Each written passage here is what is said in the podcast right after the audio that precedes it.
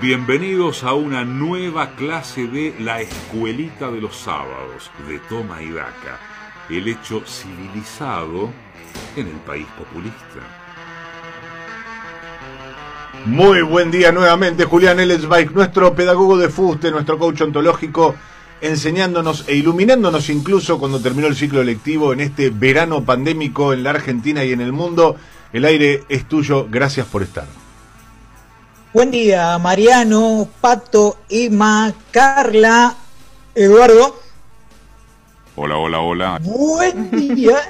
Buen día, Eduardo. Buen día a los lobos marinos, los caballitos de mar, los caboverdianos y los presos no políticos de la siempre creciente comunidad tomaidaca que no ceden a la tentación de tumbarse al sol como lagartos para dedicarse a la frivolidad asociada a la vida en verano y siguen firmes en su postura de apoyar la lucha contra la barbarie por medio de la educación aún en enero. El compromiso de este pedagogo de fuste que les habla, o sea, yo, en su combate contra el salvajismo populista, no termina en diciembre y continuará también en estos meses de vacaciones, porque hay mucho por enseñar para cumplir con la meta de que el vulgo, la plebe, el populacho, la chusma, la masa iletrada, deje de votar mal y aprenda a votar bien. Así que le pido a la operadora y jefa de preceptores de este espacio, Carla Borria, que haga sonar el timbre para dar inicio a la primera clase del año de la escuelita de verano de Toma y Daca.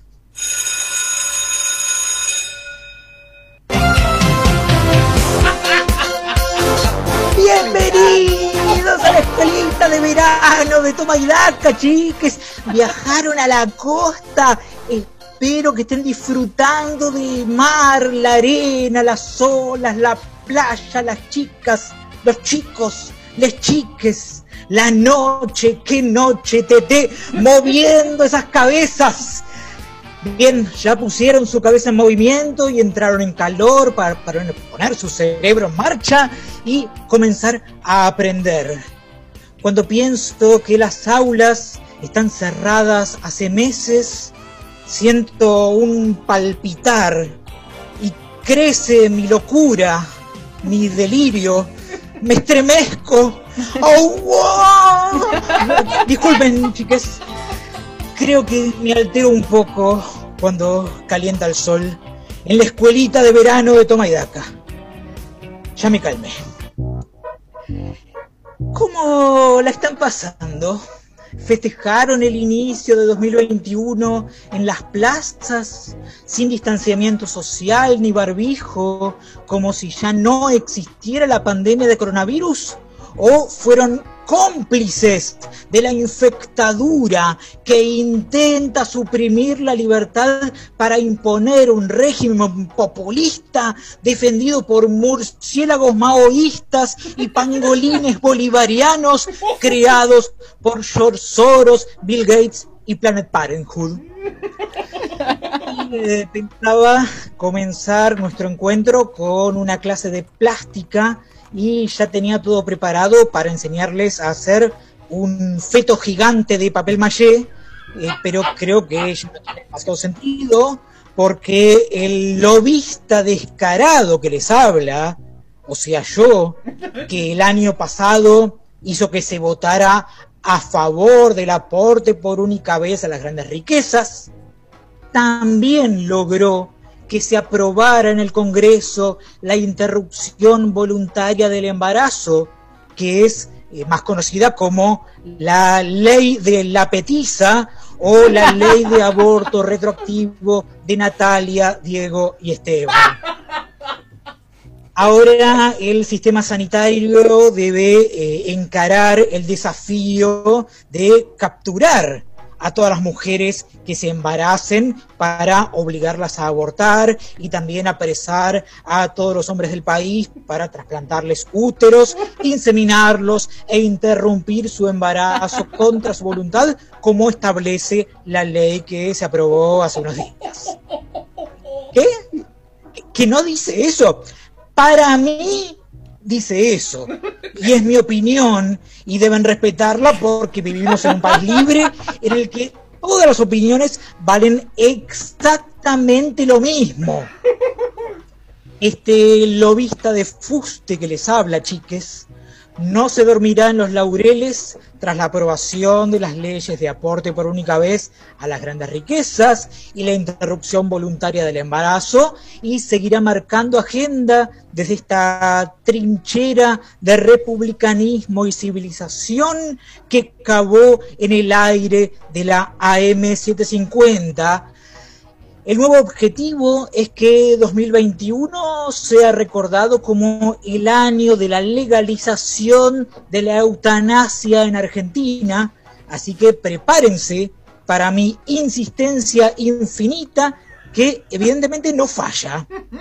Esta tribuna de doctrina educativa se convirtió tan gradualmente en un templo de la rosca que ni yo me di cuenta de cómo pasó, pero no debo dejar de lado mi compromiso con la enseñanza.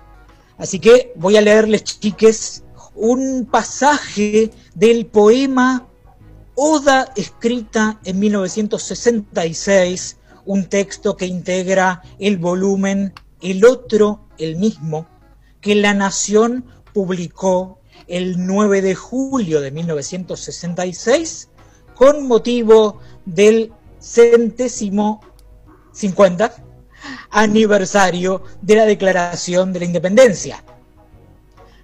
Presten atención que el verso es muy bello. Dice, nadie es la patria, pero todos lo somos.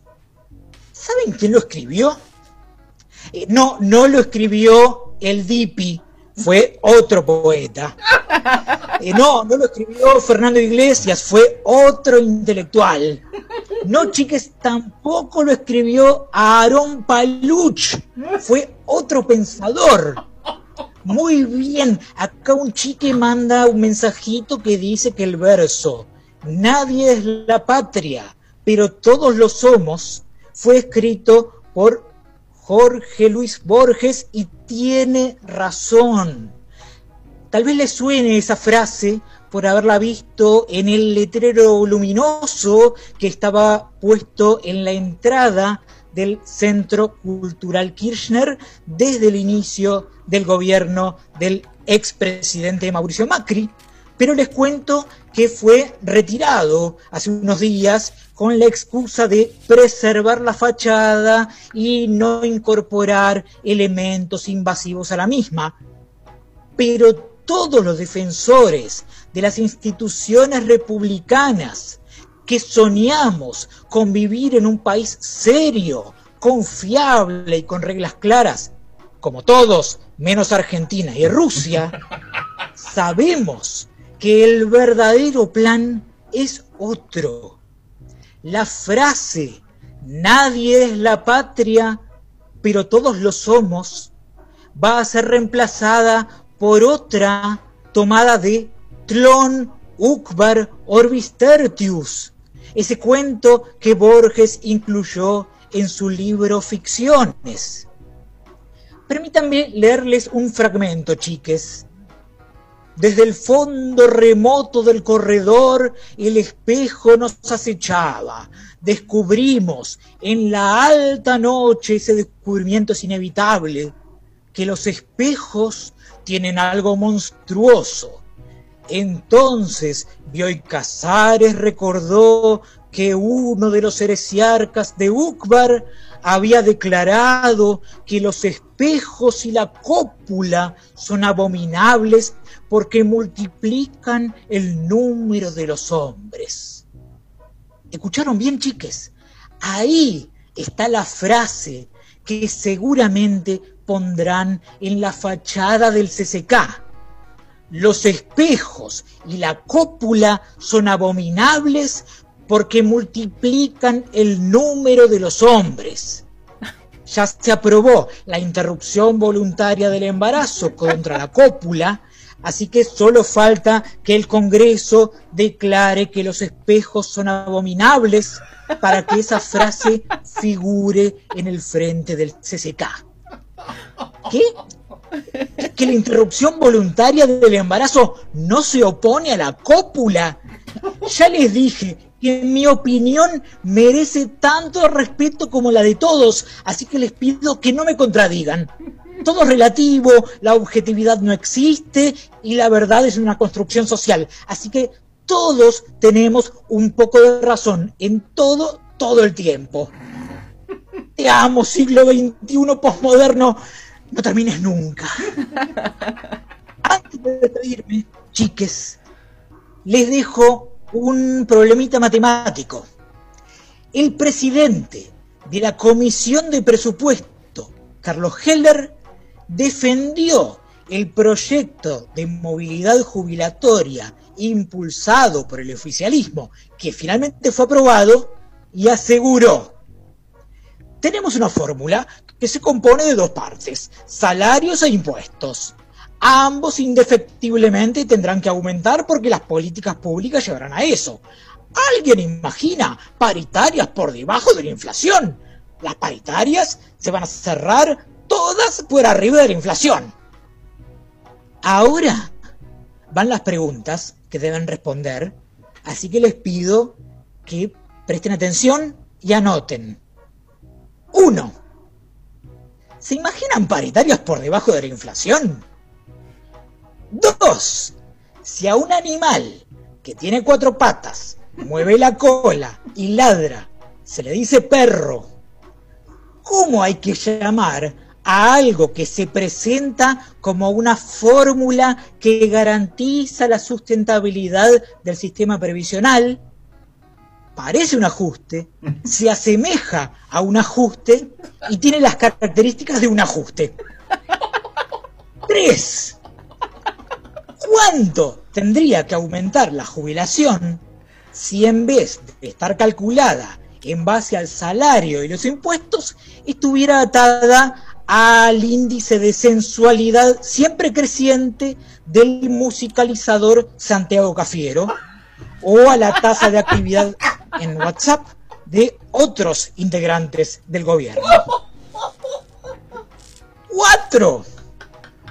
¿Cuánto tendrían que cobrar los jubilados si el monto que perciben estuviera atado a la temperatura variable de las no muy confiables vacunas Sputnik que llegan a Argentina desde Rusia? Esta última pregunta que es la que vale más puntos, es auspiciada por laboratorios Pfizer, chiques. Así que asegúrense de responderla si quieren aprobar. Ahora sí me despido recordándoles que vamos a reencontrarnos la semana que viene en la escuelita de verano de Toma y Daca, porque la pandemia de coronavirus, a no ser que el gobierno argentino compre las vacunas producidas por Pfizer, el laboratorio más confiable del mundo, no va a terminar nunca, nunca, nunca.